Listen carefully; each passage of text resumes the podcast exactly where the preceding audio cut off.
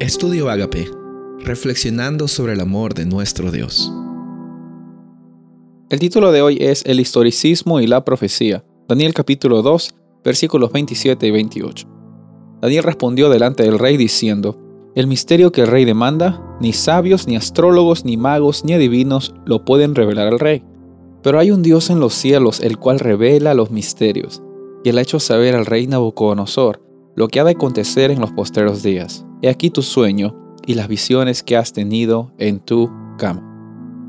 El capítulo 2 de Daniel nos muestra eh, un poco sobre cómo es que Dios funciona en lo que nosotros conocemos como profecía. Profecías a veces comúnmente en el mundo son eh, definidas como eh, sucesos que van a acontecer en el futuro. Que si bien es cierto, la profecía en la Biblia tiene mucho que ver sobre las cosas que van a acontecer. El propósito de la profecía es mostrar un aspecto del futuro para que nosotros también tengamos la preparación necesaria, la información necesaria y también los sentimientos necesarios adecuados para cuando esos eventos ocurran.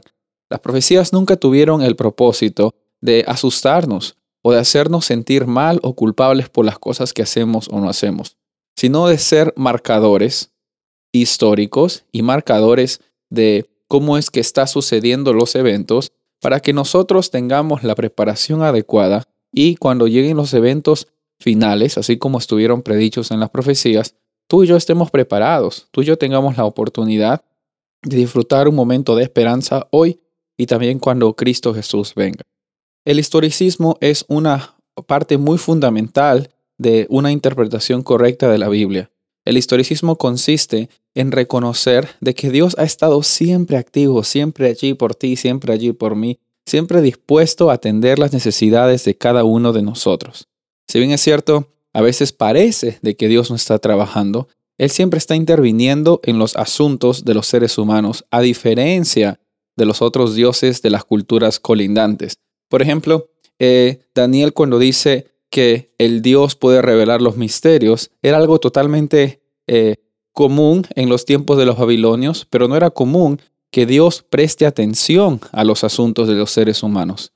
Para los babilonios los dioses eran eh, personas o eran eh, deidades que tenían que ser aplacadas o tenían que ser algo que tenías que hacer para que les, agrade, les agrades y finalmente presten su oído. Sin embargo, aquí vemos en Daniel 2 de que Dios se preocupa tanto por Daniel y por la humanidad que le muestra por medio de Nabucodonosor lo que iba a suceder en el futuro. Y en ese sueño que él recibe en Daniel 2, vemos que hay una sucesión de reinos, vemos que hay una sucesión de eventos históricos, que no es que hay un espacio entre un evento y el otro, sino que así como la estatua estaba completa con los diferentes metales y cuando terminaba uno empezaba el otro, de la misma forma los sucesos históricos y cómo la Biblia los interpreta históricamente están conectados siempre el uno con el otro.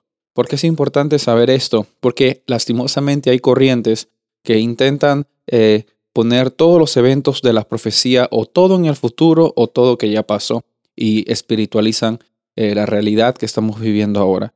Y eso influye mucho en cómo nosotros estamos eh, considerando a Dios y también influye mucho en nuestro concepto de Dios. Cuando estés trabajando hoy, cuando estés en, el, en los estudios, cuando estés haciendo compras, es el anhelo de Dios que tú reconozcas que Él está envuelto en tu historia, tanto como Él está envuelto en la historia de esta humanidad.